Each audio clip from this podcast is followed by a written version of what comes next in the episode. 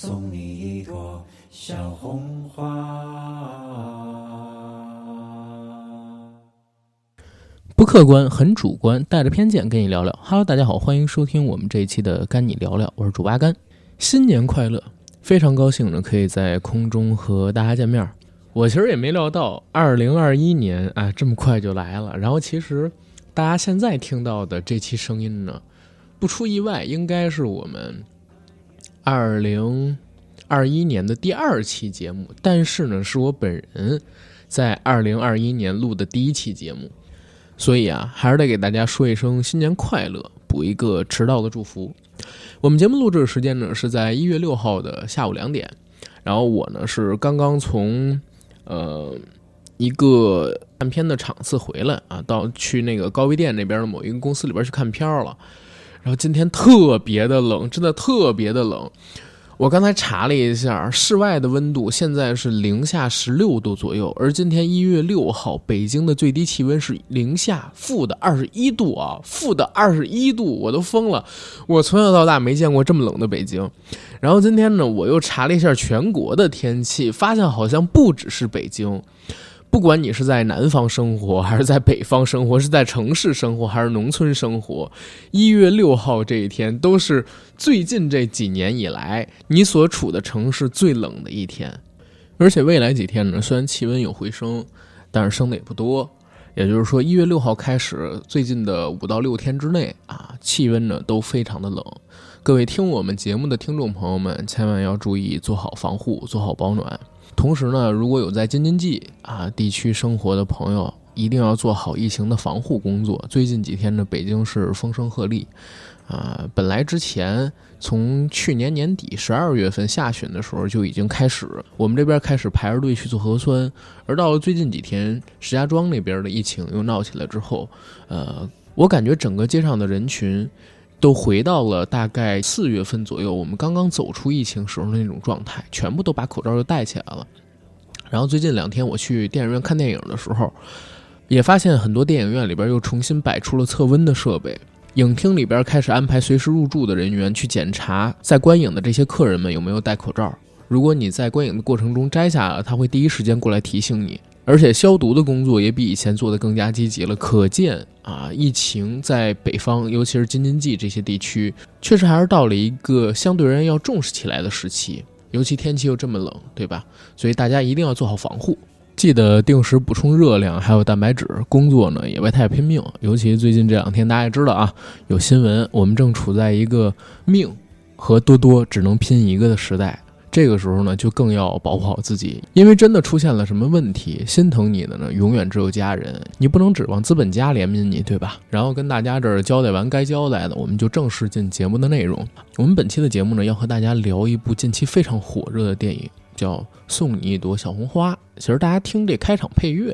应该也知道我要聊什么了。不过今天的节目呢，嗯，我们不仅仅是针对于这个电影给它做一个评价了啊，我还想聊一聊近期。围绕在这个电影身上发生的一些事儿跟争论，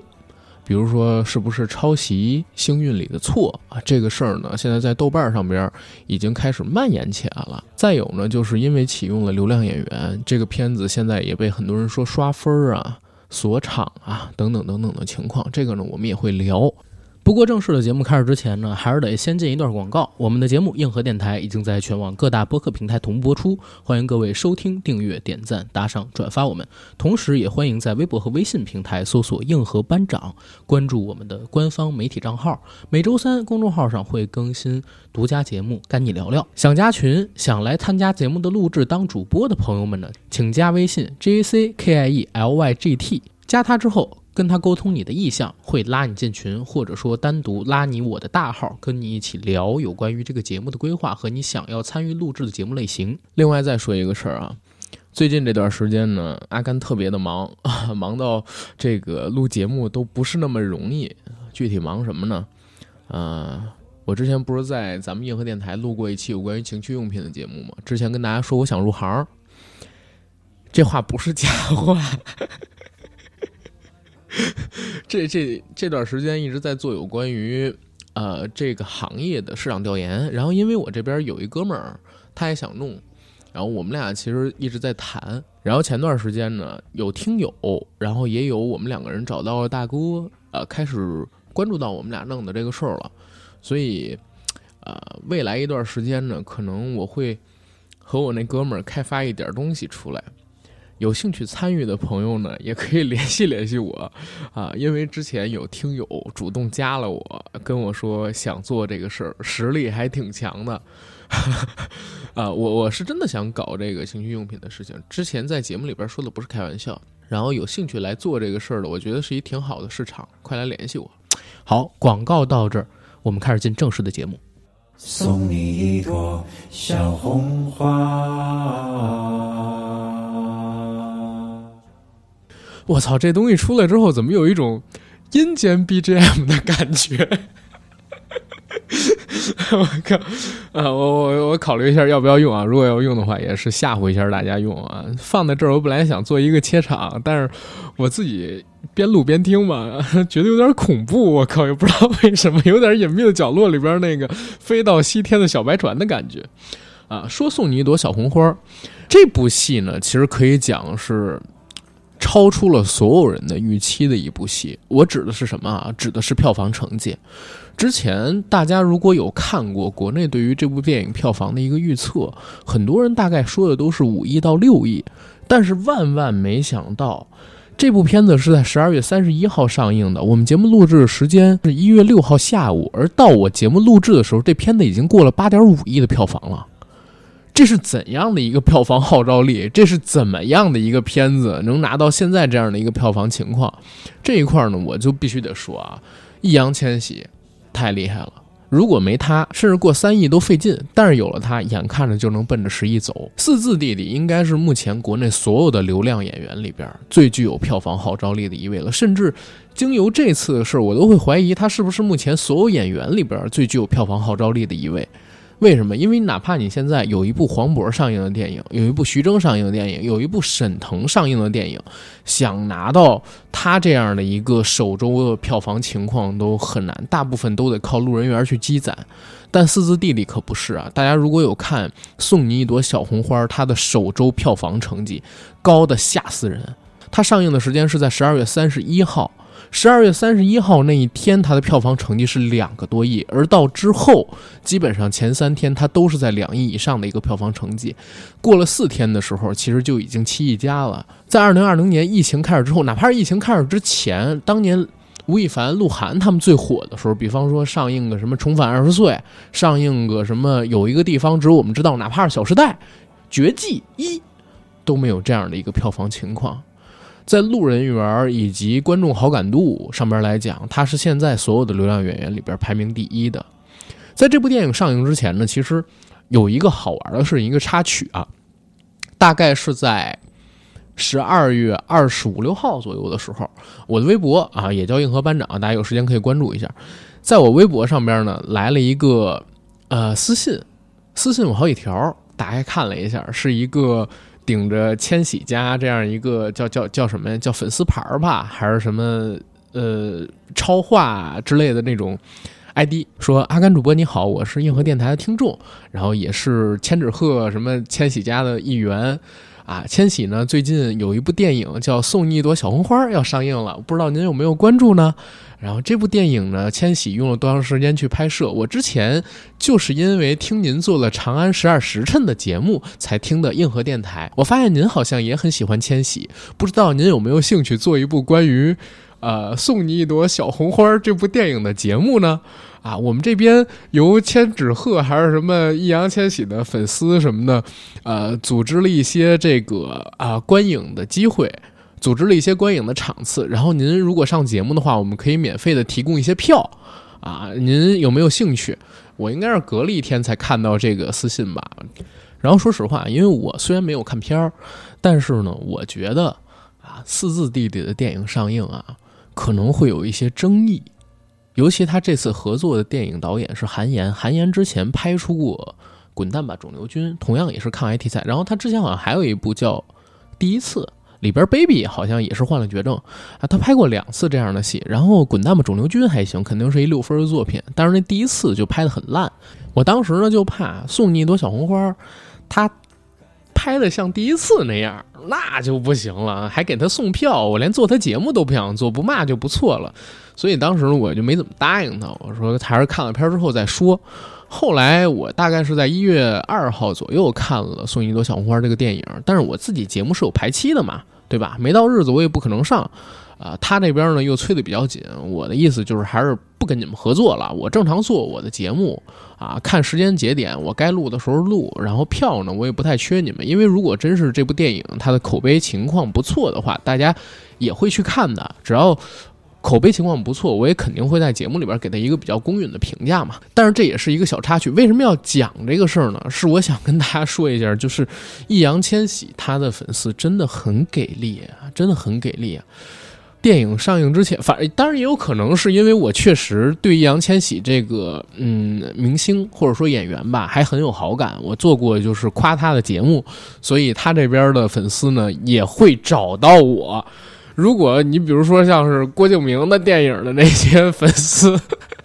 我相信他绝对不可能找我说您您帮我们做期什么节目这个那个的。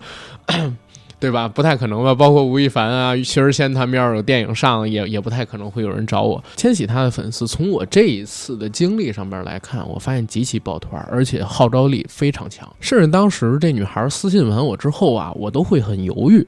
我说我到底如果这片儿不好，我是骂还是不骂呢？因为这女孩也是我的听众，而且年纪又那么小，真的，我看她微博年纪还很小。当时我没看片儿的时候，我就在想，如果要是片子质量不好，我要骂了。会不会伤人家女孩的心？怎么怎么样的？连我这么小的主播都遇到的这样事儿，然后遇到这样事儿之后，我都会这么想。那其他这些行业里边的做这种嗯影视类节目的人，受到的影响可能也会有。从这一块来讲的话，千玺的票房号召力跟市场真的是吃的非常的死，商业价值极其高。我相信未来找他拍戏的人会越来越多。不过话得分两头说啊，我这前边呢也是铺垫后面我要说的话。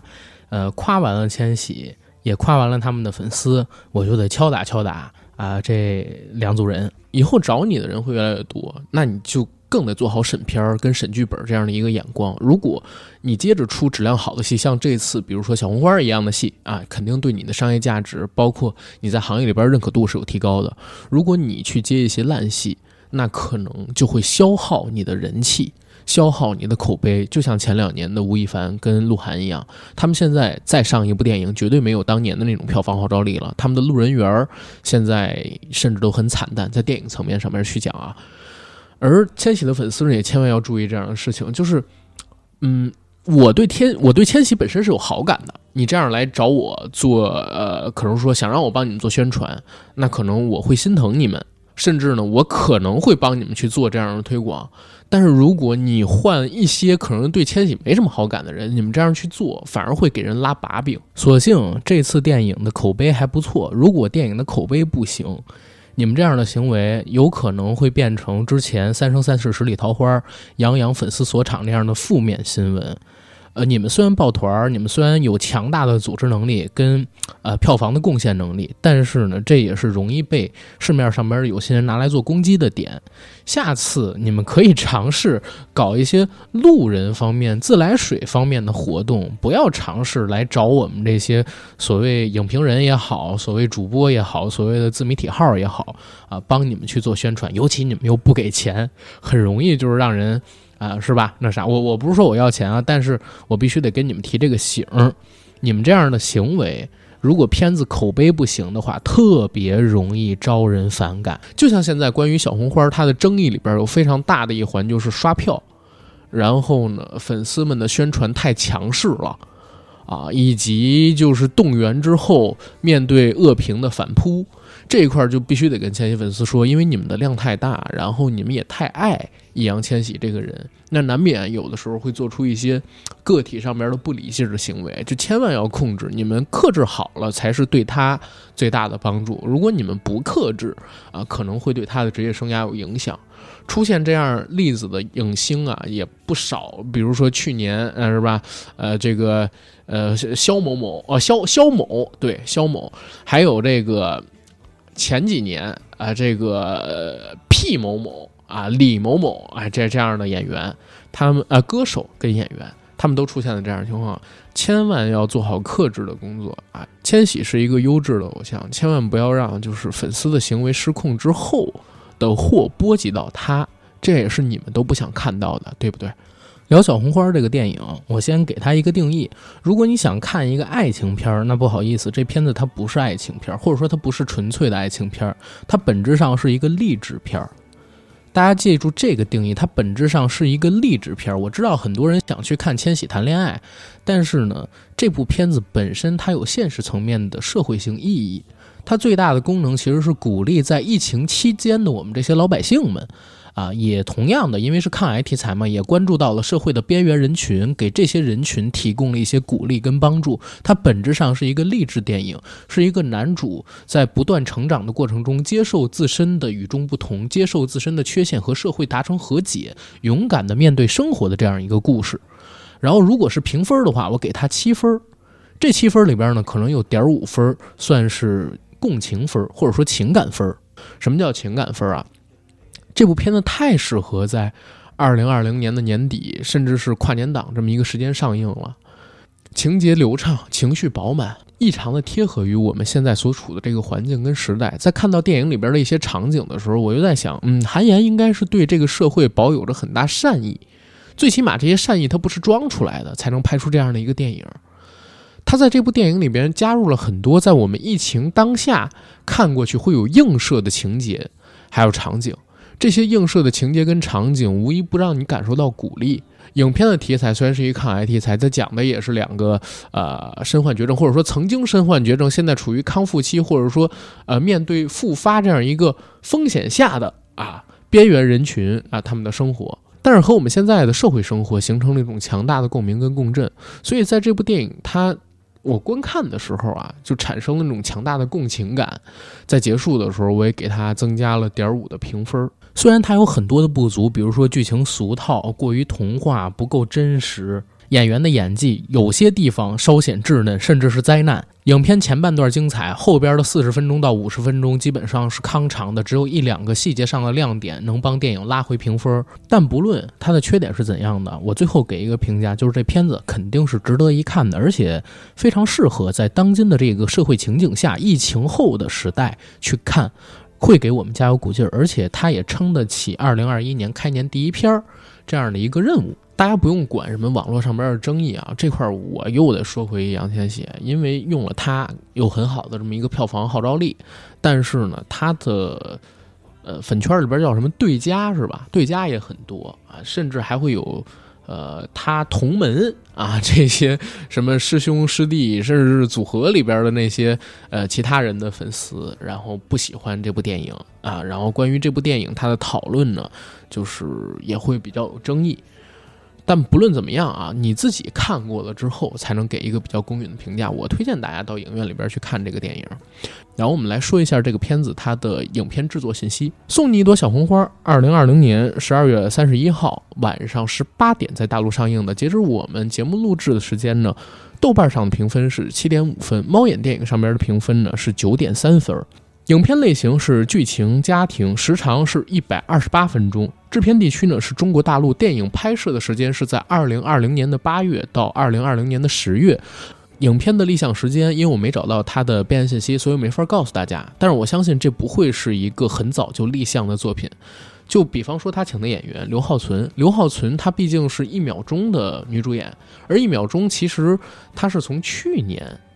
柏林退回来的，也就是说，是一个比较近的时间段然后准备出来的作品，所以我当时才会对它的质量产生怀疑嘛。但是实际上，我看片之后，我发现它的完成度很高，剧本应该是很早就开始打磨了，所以才会有现在这样的一个完成度。而且，就像我刚才提到，它跟疫情。之后，我们的一个生活状态其实是产生了一种奇妙的呼应，甚至有加油鼓劲儿、打气这么一个呃成分在。我相信明年金鸡奖上面肯定也会有什么斩获。影片的出品和发行公司呢，主要是四家：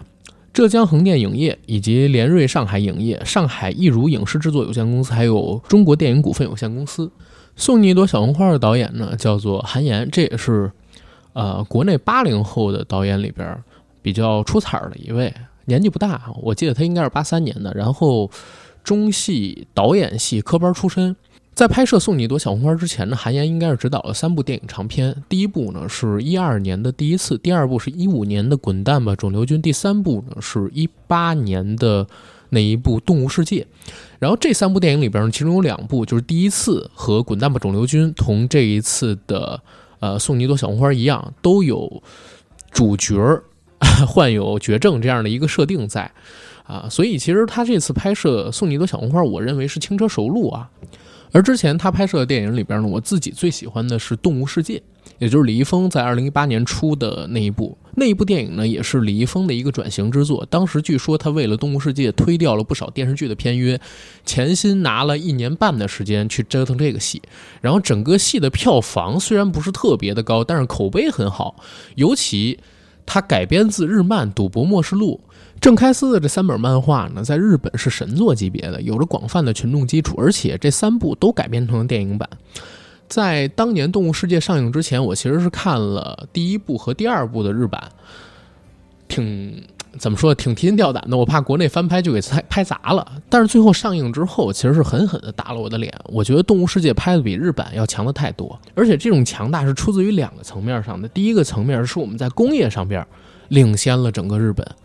在电影工业上边，《动物世界》拍的比《赌博默示录》要强大太多。我们的特效水平啊，我们的服化道，甚至你打眼一看过去就知道，《动物世界》要比起日版精细了特别多。这是在工业上边的强大，而导演创作上边也比日版要强大。是在哪儿？韩延呢创新性的加入了，呃，李易峰扮演的郑开司。他有幻想情节、幻想妄想症这样的一个设定。如果大家还有印象的话，应该会记得《动物世界》那部戏里边，李易峰经常会把自己幻想成一个手持双刃的小丑。每当遇到生活中自己一些难以忍受的事情的时候，小丑的人格就会出来，在幻想世界里边大杀特杀。而且最妙的地方在哪儿？虽然那些动作戏很炸裂，但是他却不血腥，他是用漫画化的处理。把敌人都变成了漫画化的怪物，然后再让小丑用双刀把他们屠戮而尽，这样的处理呢，就很好的规避了审查上的风险，又给这个电影增加了刺激的动作元素啊，让观众可以更享受它的情节。所以当时《动物世界》那部电影上了之后，我就对韩延这个导演啊有了一个更强的认知，也真正记住了这个导演。然后，如果现在我们评价韩延的电影指导风格，其实我认为他肯定是一个漫画迷，因为在他电影里边。经常会出现那种漫画感，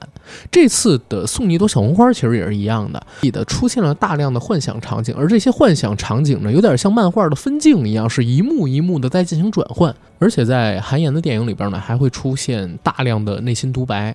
这个。风格其实是从他第一部第一次里边儿，呃就已经体现出来的。只不过现在到了送你一朵小红花里边，其实有滥用的嫌疑啊。一会儿我们去讲一下它的缺点。我们现在先说优点啊，先说优点。呃，现在看到送你一朵小红花，相比起韩延之前执导的几部电影，我认为都是有进步的。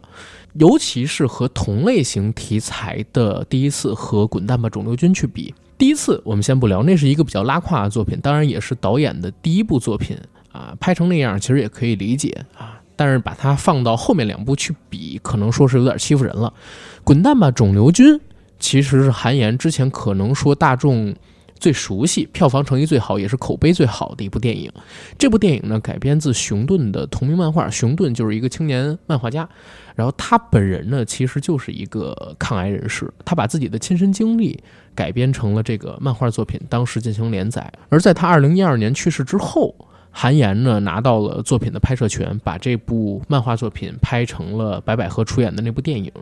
那部电影上映的时候，正好是白百合票房号召力最强的时候，他演的小妞电影无往而不利。而《滚蛋吧，肿瘤君》那个电影，其实它是个励志片来的，这是当年国内的电影市场上边一个相当稀缺的类型。虽然有激战还有破风这样的电影在，但是那两部都是以男性为主角。而且呢，是体育题材的励志片。而现在我们回顾过去，《滚蛋吧，肿瘤君》它不但是一个讲都市生活的小妞电影，而且又是小妞电影里边以女性视角去讲励志抗癌这样的一个题材的电影，绝对是当年市场上面的空白被它给填补了。所以，它一五年上映的时候就拿到了五亿多的票房成绩。而《滚蛋吧，肿瘤君》它的优点跟缺点，其实在当时看起来都挺明显的。优点就是它在绝症片里边。它不狗血，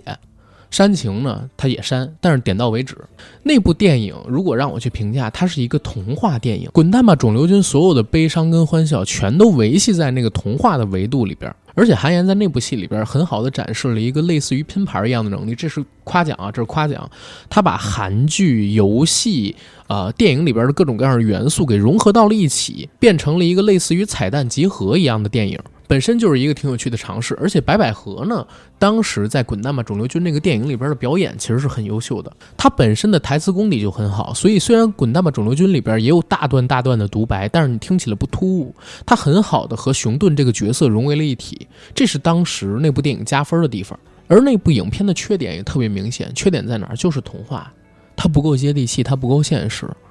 最直白的地方，比如说像是白百合跟吴彦祖他们俩情感线上的处理，那完全就是一个类似于屌丝女青年的臆想啊幻想，虽然有喜剧效果，但是它不真实。而到生活层面上面去，一个抗癌病人就是熊顿白百合饰演的那一位，从来不用被钱担心的，他只需要做梦就好了，把这个童话维系下去就好了。所以你看完《滚蛋吧，肿瘤君》那部电影之后，你会开心吗？会开心，但是你会觉得这好像跟你的现实没有什么关联。它不像这次的小红花一样，啊，这次小红花看完了之后，你会对自己的生活，包括对自己身边的人，以及自己所处的这个人群，跟那些少数的边缘群体有思考。这是当时的《滚蛋吧，肿瘤君》里边所不具备的。它提供的对癌症病人的这样一个，嗯，观测，其实仅仅是限于维系童话的一个基础，让人知道。OK，这个东西是一个短暂的，马上就会结束的这样的一个故事，所以在这个故事里边尽量是尽善尽美的，而你又因为它题材的原因不舍得给它去打低分，这是当时的一个作品，它的优点跟缺点都非常明显。然后我们现在回到送你一朵小红花上面来，送你一朵小红花很明显是在《滚蛋吧，肿瘤君》之后拍摄的一个电影，同一个导演拍摄出来的电影，技巧上边呢更成熟了。然后经不起推敲的地方呢变少了，优点有放大，缺点呢它进行了一定的弥补，当然也会有新的缺点。我们先来讲这个片子，它和肿瘤君一脉相承的地方在哪儿？首先就是漫画感。刚才我说过，这个片子里边呢出现了大量的主人公想象去探险的场景。这些场景特别像漫画的分镜，是一幕一幕的进行转换。而在这样一幕又一幕的转换当中，现实里他们所处于的那个场景和他们想象中去探险的场景就形成了一个鲜明的对比。最明显的好处呢，就是直观上带来的喜剧感和反差感。这种想象中和现实中的落差，会自然而然地给观众一种快节奏的反差，让大家产生想笑的欲望。还记得电影里边有一个场景。是他们两个人幻想在撒哈拉沙漠上面探险，实际上呢，就是在一个工厂废弃的沙子堆上爬行。易烊千玺跟他说：“之前咱们去的溶洞还有一股尿骚味儿。”刘昊然就反击他：“那你怎么不说咱们俩前两天，嗯，去风洞探险的时候，那风里边有一股鱼香肉丝味儿呢？”这一块其实很巧妙啊，是因为导演害怕观众反应不过来，因为他转场速度很快嘛。特地安排了男女主角这段对话，用这段对话去点醒观众。OK，你们在这会儿该笑了。这就像是相声里边的捧哏一样，逗哏呢在前边埋伏好了，讲述大量内容做好了铺垫，然后捧哏呢把这包袱皮儿给它撕开。哎，这个时候其实是让大家有一个反应的时间，因为可能说节奏感稍差一些的朋友，他看到这样场景的转换，他觉得哎呦好酷。但是呢，他反应不过来这个笑点，而这种处理呢，就相当精巧的点醒了这一点。这种元素的拼贴以及漫画一样的分镜转化，其实是源自于肿瘤君导演他的风格。而与之不同的地方，其实在这部电影里边也是有的。最大的不同呢，我们先说人设啊，人设上，熊顿是一个虽然身患癌症，但是幽默、向上、开朗、健康这样的一个女青年。总是能够用自己的乐观给周围的亲人、朋友，乃至是病院里边同级的患者带去一些快乐，还有笑对人生的能量。但是易烊千玺在《小红花》里边，他扮演的主角最大的特点在前期就是丧。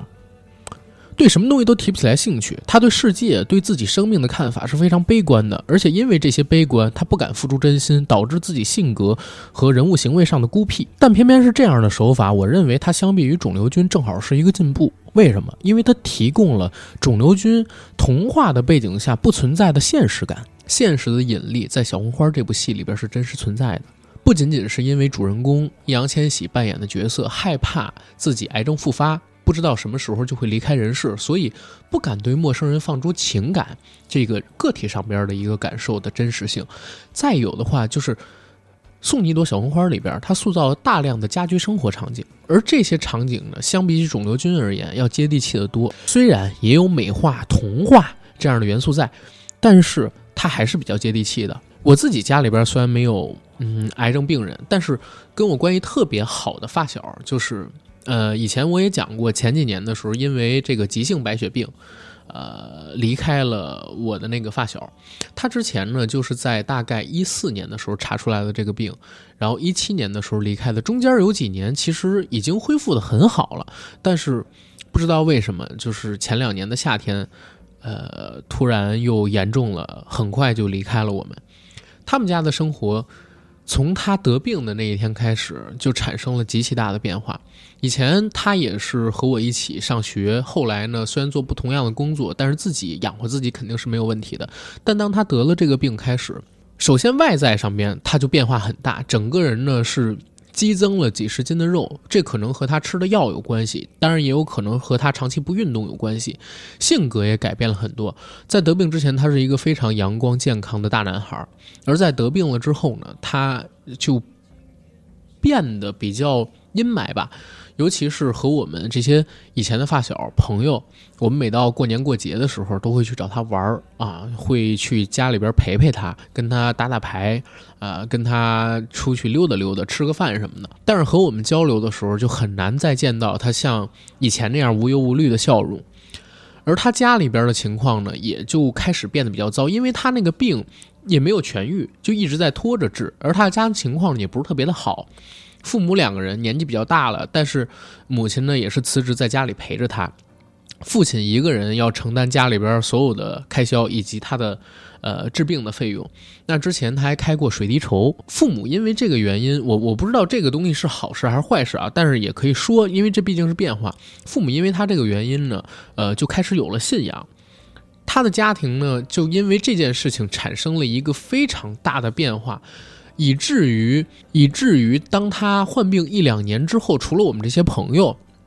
呃，那些周围的邻居都对他们家有点敬而远之的意思。所以，《送你一朵小红花》这个戏，肯定它在现实层面上边是有美化的，是有修饰的，甚至是有童话意象去做的。但是，它相比起《滚蛋吧，肿瘤君》要更真实一些。这样处理我可以理解，为什么？因为这毕竟第一是一个商业片，第二它的影片类型是喜剧。它是一个励志片来的，虽然它是一个抗癌题材，这种题材的电影，它是通过抗癌这个故事，要给他人塑造出温暖的形象，给他人鼓舞精神。所以这样的电影，它有现实当中的映射，但必须要做出一定的美化来，否则的话，真让你天天看看病友群里边他们是怎么骂大夫、骂医院的吗？让你看看真实的医患关系到底是怎么样的吗？让你看看发了水滴筹之后，周围的人都是。什么样的 言论，什么样的词语对待他们吗？还是说让你看看，真的家里边有一个大舅的孩子得了病之后，姥姥想要卖房？然后家里边的这些其他的叔伯婶姨都是什么样的反应吗？那不可能的，这样的情节拍出了，观众也不能接受，同时他也违背了这个片子励志的初衷。然后我们说回这个片子，它在现实感表达上边优秀的地方啊，第一，它是对易烊千玺这种人群他呃生存状态的一个体现。他在这部电影里边所展示的易烊千玺早期的那种不配合、很抗拒、不愿意别人走近自己，其实是很多，尤其是。年轻的这种癌症病人，他们经常会有的一种精神状态跟心理状态。第二个有现实感，同时也是这个片子最精彩的地方，就是这片子里边穿插大量父母跟患病的孩子相处的细节，这些细节的表现是非常真实动人的。那我自己刚才不提到我身边那个朋友吗？我印象非常深的就是我从他身上真正理解到什么叫可怜天下父母心。我同学的父亲啊，为了他呃得病嘛。然后要负担起整个家的家用，他母亲辞掉了全部的工作，在家陪他。然后他父亲相比起以往，年纪已经很大了，他跟我爸妈应该是同样年纪，得五十了，在患病的时候，还要去做很多的工作，甚至比起孩子没有得病的时候，要变得更加忙碌。这几年下来，身体也变得没有那么好。而且在和我那个发小相处的过程当中，那几年的时间里边，他们真正做到了打不还手，骂不还口。没错，打不还手，骂不还口，这都是我我们那些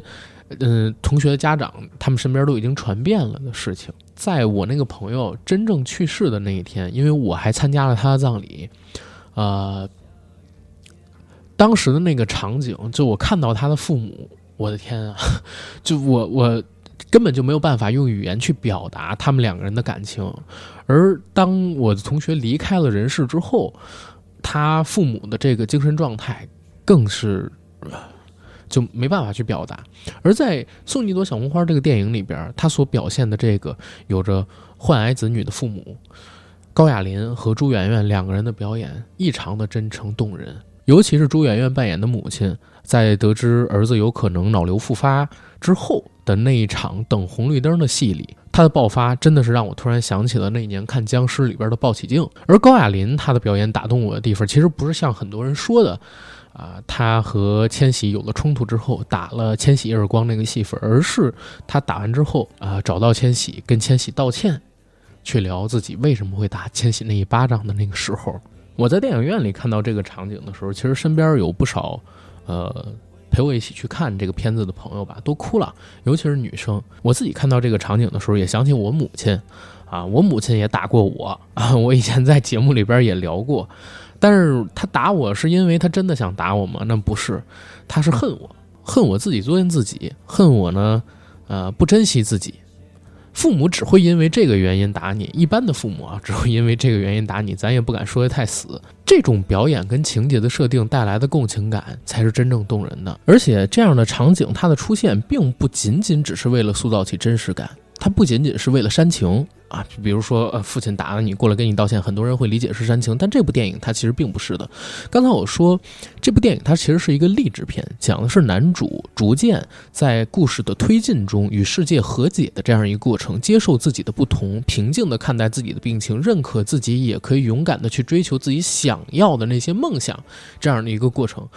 那电影里边出现的大量的这些呃家居的情节戏份，他跟父母相处的这些发生的事件，都是为了给他后续的人物转变去添加动机、做伏笔。比方说千玺，他前面呢虽然也知道是因为自己的病拖累了家里，母亲才需要为几块钱、为几毛钱去和小商小贩们、去和停车场的收费人员们摆脸皮争论，但是他对待这些事情的处理方式是：哎妈，你有劲没劲啊？为这么几块钱，你至于吗？他是用这种言语的讥讽去保护自己。他知道是因为自己母亲才需要这样做，但他做不到安慰母亲，做不到关心母亲。这是前期易烊千玺他的一个人设。而随着时间的推进，他发现家里边，比方说桌角已经坏了很久了。然后父亲呢，因为没什么钱嘛，对吧？也没办法去换桌子，只能通过不断的在桌角垫纸屑，把这桌子放平，让它不再摇晃。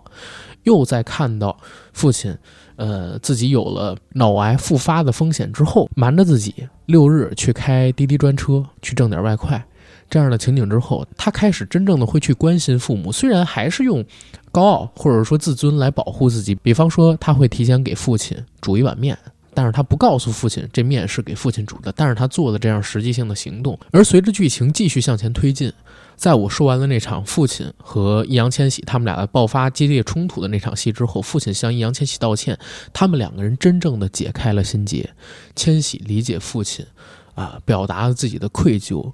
告诉了父亲自己心中所想，父亲也用自己最平实，但是却也最伟大的那种父爱、亲情的爱，告诉千玺：“你永远是我的孩子，我为你付出什么都是我心甘情愿的。”这样的场景的出现是异常打动人的，这是真实的力量。人物的转变就是因为在这些不断堆砌的细小事件当中有了一个合理的推进，而这样的设计在《滚蛋吧，肿瘤君》里边是非常缺少的。熊顿一开始出现的人设和结尾的人设几乎没什么区别，他永远都是那个乐观的人。所以为什么我说肿瘤君他是一个童话，而小红花虽然也有美化的成分在，它它还是。更接地气，更有社会层面的表达，也更能让大家理解到这些边缘人群他们的生活状态，也更能鼓舞人心。然后，影片还有一个优点，我这个优点可能就是自己解读出来的优点啊，可能不对，但是大家也可以品一品。我觉得韩延是一个很善良的人，尤其是在二零二零年，大家过得都不好，大家都在防范疫情的这么一个基础条件下，他做出了一个。呃很好的尝试。这个尝试就是在影片当中设计出了一些桥段，而这些桥段可以带入到我们真实的生活当中去。我记得过年的时候，我曾经做过一期节目，叫《春节四十八时辰》，里边讲过一个事儿，说很多朋友因为过年出不去嘛，然后就开始在家里边，呃，玩什么东西呢？啊，现在我们马上看到的是卧室山，哎，床头风。现在大家看到的呢是衣柜河，哎，马上我们就要走到这个浴缸海了。当时在抖音上边有很多这样的创作，我觉得刘浩存跟易烊千玺他们两个人幻想自己去探险，实际上是在他们那个呃因为病痛的折磨下没办法离开的城市里边去做的一个虚假的这么一个想象，它是。来自于刚才我说的那些抖音段子，然后这种段子，它改编成电影的情节之后，大家在看的时候或多或少都能感受到。我相信或多或少，大家看到那个场景的时候，心里都会有感触，哪怕你不能理解它代表的是什么，但你大概都会有感触，感触到虽然我们现在人出不去。但是旅游卫视有个台词还是什么 slogan，我觉得特别好，叫“身未动，心已远”。就是你不能让自己的大脑停止思考，不能让自己的想象停留在某一个场景下，让它不动了。就是我们的肉体可以被局限，但是思想却是无边界的，可以向前去奔行。就是不要让现实生活中的这些束缚禁锢住你，让你不再敢动了。这是这个电影里边做出的一种非常好的一个表达跟尝试，所以我我看到这一点的时候，我觉得，嗯，我我很喜欢这个电影，就是在这儿，它评分可能没有那么高，它有缺点，但是哪怕是这么一个场景，它能够感动很多人的，它可以鼓舞很多人的，哪怕这种感动跟鼓舞不会有那么多人能直观的接收到，但是呢，他心里会留下一个小小的种子。《盗梦空间》里边说的话非常好。什么东西最难被盗取？一个种子 idea，一旦它植入了，就生根发芽。这是一个非常非常好的创意跟表达。好，接下来再说啊，就是说片子的缺点了。这个片子的缺点呢，其实不少。但是第一个要聊的缺点就是片子上演员的表演。这个演员的表演在一开场的时候就让我出戏了。不开玩笑的说，一开场的时候就让我出戏了。我知道很多人评价。呃，千玺跟刘浩存这两个演员在这部戏里边的时候，认为他们俩的光彩是多于暗淡的地方。这个我也同意，因为两个角色，你看千玺跟刘浩存，他们两个人都是两千年嘛，也就是说到现在才二十岁，两个人呢青春无敌，尤其是刘浩存，我在这个片子里边更加加深了他未来是一个可造之才的想法。我还记得关于他，我和一个朋友有过争论，我朋友说他鼻子长得不好看，那火不了。我说那你。咱们俩可以赌一赌，几年之后你再看。我觉得他是一个天生的电影脸，就是他的脸能让人第一眼记住，眼睛呢是很有灵气的。老谋子选演员，尤其是女演员，好像真的有自己的一种特殊的角度跟偏执。大家如果你仔细细看啊，比方说巩俐、章子怡、周冬雨、呃张慧雯，以及这一次我们看到的，嗯刘浩存，当然还有。那个是董洁吧？他们几个人其实都有相像的地方，其实都有相像的地方，就是眼睛里边都有灵气，而且他们在眉宇之间也有一些相似的地方。这些相似的地方，是现在市面上边很多女演员，哪怕你长得再漂亮也没有的，对吧？很很多女演员，哪怕你长得再漂亮也没有的，甚至。有些有这个特质的，曾经参加过张艺谋演的戏的演员，经过几年的磨练跟市场上边打拼之后，成了明星之后，他没有了这种特质，啊，大家知道我说的是谁，我就不跟大家再说太多了。我挺喜欢他的脸的，但是他现在演的戏，我真是看不出来，就是有太多的灵气跟表达。最近他不上了一电视剧，刚才节目这边我们还说嘛，我说。为什么最近这些年关于他的争论全部都是在红毯，全都是在造型，还有他就是，呃，鸡圈大佬，然后 A 里 A 气什么这个那个的，局里局气是吧？好像是这么叫，都是针对在这方面。他演戏的时候，第一次演戏的那种灵气怎么就没有了？但是刘浩存在这部戏里边，我能看到他的灵气，虽然表演上很稚嫩啊。然后在这儿正好也说一嘴，在演员的表演上，很多人。因为看了《少年的你》，对易烊千玺有很强的一个期待，包括我。但实际上，在这部《送你一朵小红花》里边，他所扮演的一航是没有《少年的你》里出彩的。《少年的你》里边的那个角色，我相信可能是和导演的调教有关系。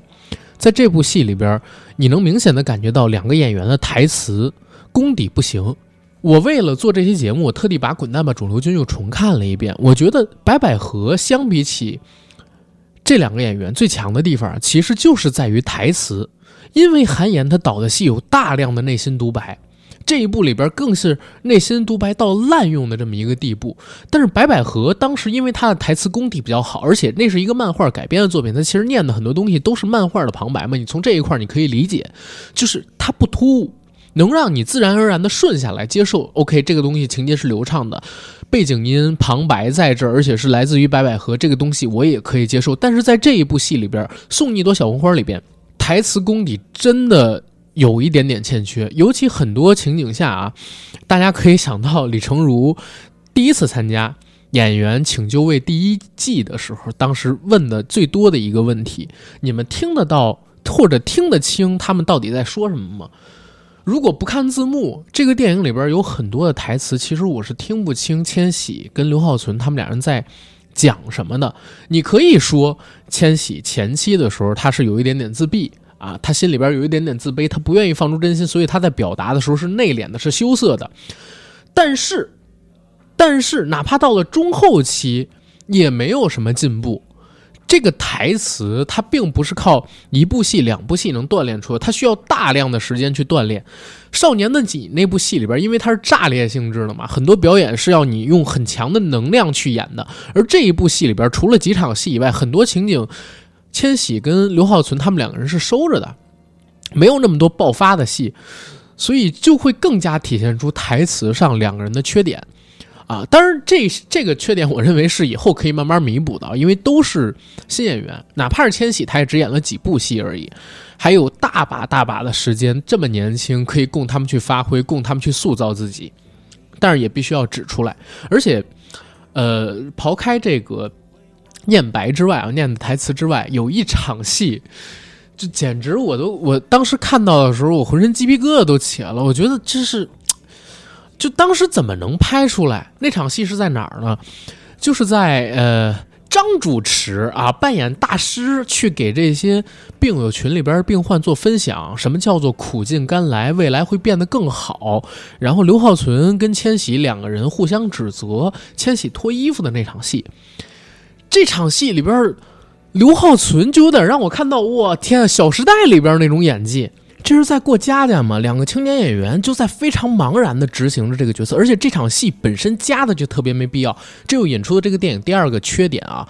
呃，这个电影的第二个缺点，就是因为我不知道是千玺的号召力太强了呢，还是。导演太喜欢千玺了呢，他塑造了很多没有用的细节，就是为了让千玺去表现自己。比方说，刚才我说那个张大师那场戏，就是为了让千玺脱一下衣服，展现一下身材嘛，对吧？啊，他跟呃女主角有一场矛盾，你这个矛盾用什么戏去推进不好啊？反而你用这样的形式，只是满足了千玺粉丝们对于千玺肉体的幻想。但是对于剧情上来讲，是一个灾难级的表演跟表现。你完全可以用更精明的方式去处理这场戏，然后塑造一个矛盾，让男女主角有后续相遇的机会。但导演没这么做，我只能理解为他是为了满足千玺的粉丝，然后安排了千玺脱衣服的这场戏啊，露一下上身，秀一下肌肉。这只是最过分的一场戏。除了这场戏之外，这个电影里边出现了很多非常没有用的千玺在。对着镜头微笑，在看情人这样的镜头，这不就是为了满足千玺的粉丝吗？我看完之后，我人惊了。我说，我是一个直男，我来这儿是为了看电影。当然，我也看千玺的表演。但当千玺的表演支撑不起，或者说没有做到那么好的时候，你不能用这样的方式来满足我们这些普通观众，而非千玺影迷的观众。导演，你这样的做法有点太无耻了。而且就因为导演有这样的一个想法跟创作理念啊，他直接就导致片子走到后半段的时候，千玺的演出占了绝大部分的体量，挤压了其他人的戏份，挤压了千玺父呃，挤压了其他人的戏份。我说的其他人就是影片的女主角刘浩存。千玺的父母在结尾的时候那段呃短视频，对吧？他的拍摄最起码还给千玺塑造了一个湖光的人物角色。但是刘浩存他的病情复发之后，就相当于一个工具人被忘记了。他好不容易开导完了千玺，我操！然后女主角就没有意义了，好像明明在雨夜里边喊出过“我愿意为你放弃我自己一切的底线跟原则”。只因为我喜欢你，他喊出这样的话之后，在女主病情复发后长达半小时的剧情里边，女主几乎没出现，这是让我很不能接受的一种剧情处理。然后再说这片子最重要的一个缺点，也是最大的一个缺点，就是这个缺点让我把这个片子整体拉下来了评分，只给他六点五，非感情碰呃刨去那个感情分零点五啊，就是在哪儿呢？在片子到了后半段的时候。导演为了照顾自己想讨好所有人的这么一个原则，牺牲了剧本的逻辑。咱不说其他的，刘浩存前边扮演的是一个什么样的角色？是一个不断的告诉马小跳，这个世界上没有什么是你克服不了的，没有什么是你不能面对的。你要阳光、积极、健康的去看待你身上发生的这些事物，你要认知到自己就是一个癌症病人，然后这没什么不能去接受的。复发的风险谁都有，但你要勇敢起来。他前半段一直在给易烊千玺塑造这么一个人设，但是当刘浩存开始谈恋爱之后，就是马小远这角色喜欢上易烊千玺之后，他自己明明都开始有复发了这样一个病理性症状了，还陪着易烊千玺哎坐火车去青海，只为了去易烊千玺曾经做手术的时候脑子里边出现的那个湖泊。湖泊，对，不好意思，说错字儿了。去那个湖泊，他目标是什么？想成为易烊千玺脑子里边陪自己一起去逛的那个人。很多的这个观众们看到之后太感动了，年轻人的爱情啊，真挚啊，热烈呀，然后愿意付出一切，生命在爱情面前都一文不值。但是这个东西跟前半是前半段的剧情里边，刘浩存扮演起来的人设是完全冲突的。你让前半部分刘浩存说的那句话都变成了白纸一张，包括电影前半部分一直在塑造真实感，对不对？前半部分的真实感最大的毁灭点在哪儿？就是在最后结尾的那个平行时空出现的完美结局。一个打着现实主义题材的电影，你到了最后给我一个虚幻到不行的结局，你这是属于自打脸啊！你确实是想讨好绝大部分的观众，这我可以理解。但是你不能以牺牲剧情逻辑为代价去推进这个事儿啊！为什么那么多看过这部电影的人都说前半部分表达的很好，而到了后边四十分钟就把前边所有东西都瓦解掉了？其实就是原因在这儿啊！虽然导演为了让大家呃就是感受不出来剧情逻辑上边的 bug，他在后四十分钟里边添加了各种各样的彩蛋，就连岳云鹏。都给强行安排上了一个同志人设去 Q LGBT 群体，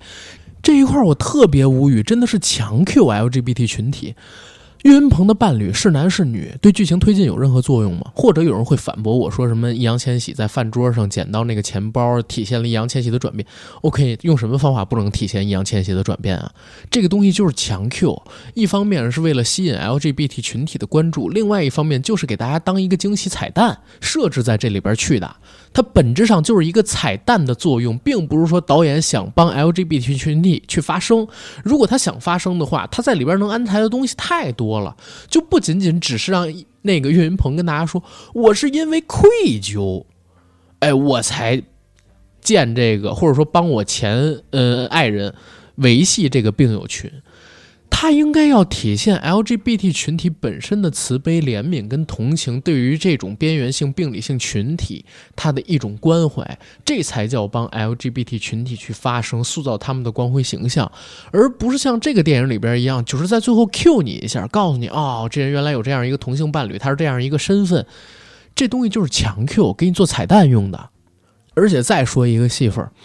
雨夜那场戏。说了之前是致敬《阳光灿烂的日子》嘛，那场戏其实蛮有意思啊，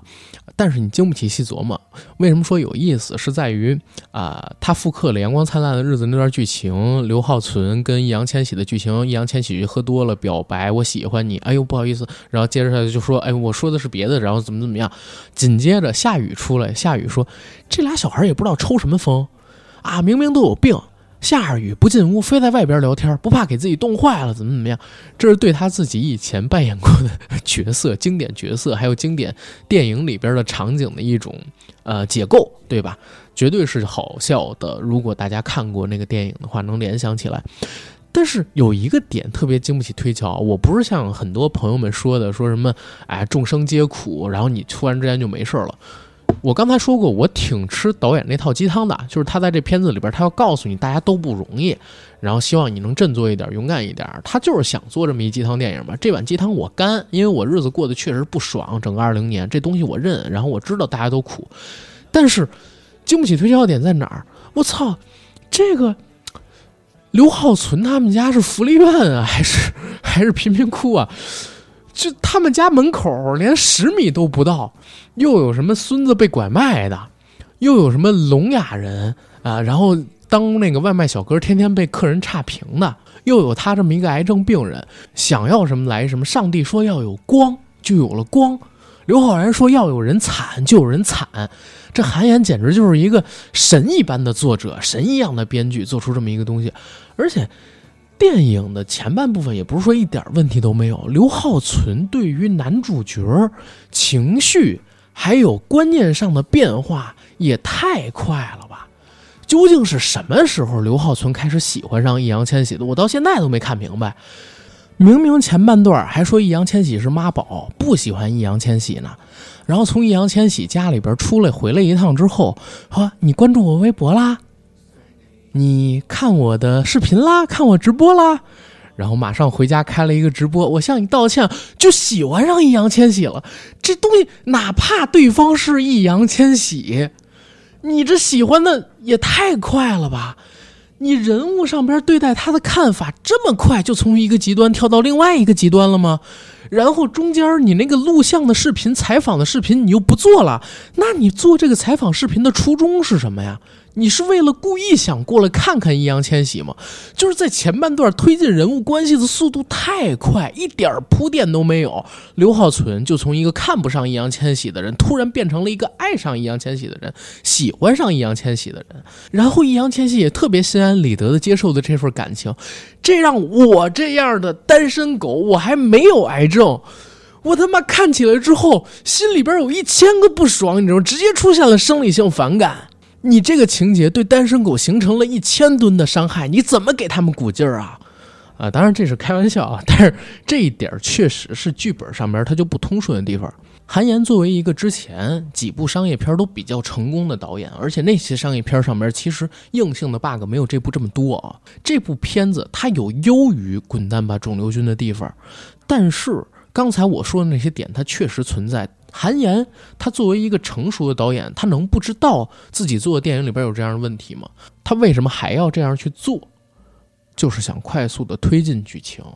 然后完成他的目标。他的目标是什么？刚才我开始的时候说了，他就是想做一碗鸡汤。所以电影可能六点五分是我给的一个评价。如果给情怀分，我再给个零点五分，肯定是值得一看的，但是没有那么优秀。过，这电影它作为一个鸡汤，是一个非常好的鼓劲儿的东西啊，适合大家现在走进电影院里边去看。只要你不对它抱有太高的期望，一定能接收到它传达的那些正能量，甚至它正能量所存在的绝对体量还要高于之前上映的那部《心灵奇旅》。这就是我对《送你一朵小红花》这部电影的评价。然后看看大家有没有什么想讨论的，我们可以在评论区里边一起去聊嘛。然后接下来啊，就是聊一下关于这个片子的争议啊，就是最近这段时间吧，大家如果有翻开豆瓣的话，其实能看到有很多人在讨论。其实就一个呃朋友吧，最先发出来的，但是现在呢，有不少人点赞、人转发，说呃送你一朵小红花这片子啊，抄袭了《星运》里的错啊，然后列举出了这片子哪儿像哪儿像哪儿像。我这儿说一个历史典故啊，确实是历史典故，就是当年啊，有一个叫文白的大师写了一篇文章，叫什么呢？炸裂！原来《夏洛特烦恼》竟然抄袭了三十年前科波拉的这部电影，那部电影叫什么？《苏菲流转未嫁时》，讲的是一个什么故事？女屌丝穿越时空，回到了自己大概二十年前、三十年前年轻的时候，然后改变了历史，走上人生巅峰！我当时给的一个评价是什么呢？我说《夏洛特烦恼》它那个剧情啊，非常的老套，老套到在全世界你能找出各种各样的片子都用了这样一个剧情模式。你就是硬说《夏洛特烦恼》抄袭了那些电影，或者说硬去对应那些电影，你也能找到相似的点。一些东西它是一个固定的套路。当年文白那个事儿挑动了特别多的路人，然后针对于《夏洛特烦恼》那个片子啊，口水骂战不停。后来法院给判了败诉。然后《夏洛特烦恼》报他的什么是诽谤罪？我告诉大家，我之前有就是嗯学过一点点的法律，虽然不多，但是稍微有那么一点点的法律知识，著作权这一块的。我不说别的问题，文白起的那个标题名儿，是他最后被判赔钱的原因。他起的什么名？刚才我念的“炸裂夏洛特烦恼”，竟抄袭了。哎，三十年前的这部电影如何如何？哪怕他当时写的那篇文章写的是《夏洛特烦恼》，疑似借鉴或者说疑似抄袭了怎么怎么样的这一这么一个片子，他都不会被判输被赔钱。最合理的文章名，或者说最合理的一个抨击的手法，应该说《夏洛特烦恼》并没什么值得吹的。他撞梗了这么多和经典老电影套路相似的东西，你文章如果起这个名，一点问题都没有。他自己当时要做这个标题党。然后呢，找了一个莫须有罪，真的是莫须有的罪名。你要说别的，咱可以接受啊，就是《夏洛特烦恼》那个片子，剧情那么老套，然后有那么多经典的电影珠玉在前，哪怕他要抄啊，他也不一定是抄这什么苏菲流转未嫁时这种回到过去改变人生的屌丝逆袭，在网络小说里边都有多少多少的片子，多少多少本书用过了，对吧？然后星运里的错，我完全可以套用。啊，之前《夏洛特烦恼》跟《苏菲流转未嫁时》这么一个关系，《星运里的错》应该是二零几几年的作品，二零一几年的，对，到现在也没有十年。豆瓣上边评分多少？也是七点几分。那部片子的剧情，大家觉得不老套吗？就你找韩剧，找很多以前那个韩剧都能找到相似的东西啊，身患绝症，或者说刚从绝症里边病愈出来的男主角。自己呢对社会有敌视情绪，遇到乐观开朗的女主角，女主角呢也身患一点病，然后用自己乐观的情绪感染了男主角，改变了男主角看待世界的方法、看法，然后解救了男主角，最后女主角死了。就这样的戏，我我 我只能说是这个写文章的人真的阅片量太少，阅片量太少。他抄一个什么样的剧情不好，而且。这种剧本因为特别多，所以它不具备，就是反正在我看来不具备抄的意义。电影最后能有一个不错的口碑，并不是说这个，呃，我说是这个戏啊，比如说《小红花》这个戏，它能卖这么好的一个票房成绩，跟这个剧本的关系真的不大。这个剧本很老套，是导演的拍摄手法。让这个电影从一个很老套、很老套的剧情里边跳脱出来，因为它加了不少的桥段跟巧思，让这个片子有了吸引大家走进影院里边去看的这么一个欲望。独立思考，我刚才之前在做这个什么年度回顾的节目里边，我还跟大家说要独立思考，不能说人家。有一个风头，大家立刻就跟着动了。你最起码你要是看过足够多电影的话，你会对什么小红花剧情抄袭《幸运里的错》这个东西嗤之以鼻。你会说这俩片子啊，剧情都太老套。《幸运里的错》在那之前有那么多经典的电影，然后评分比它还高，难道送你一朵小红花就不能抄那些吗？是吧？你这这东西啊，纯粹是哎扯淡。所以大家安心看片儿，理性吃瓜。别倾听，别盲从，然后自己长脑子，自己多看片儿，然后就知道东西到底是抄袭啊，还是说剧情老套啊，还是说这他妈东西是故意有人？我现在反而是对啊，很多电影上映之后啊，嗯，传出来的一些消息都持怀疑态度，或者说我自己必须得好好的研究研究，因为现在呃疫情的关系，很多公司啊舍不得花大钱去做宣传，然后在一些新媒体平台上边呢。挑动一些口碑是非啊，给自己的片子造势，或者说给对家的片子啊踩一踩，这是非常常见的一些手段啊。我觉得今天的节目可以到这儿了。可能有说的什么不到位的地方，大家多理解吧。谢谢大家。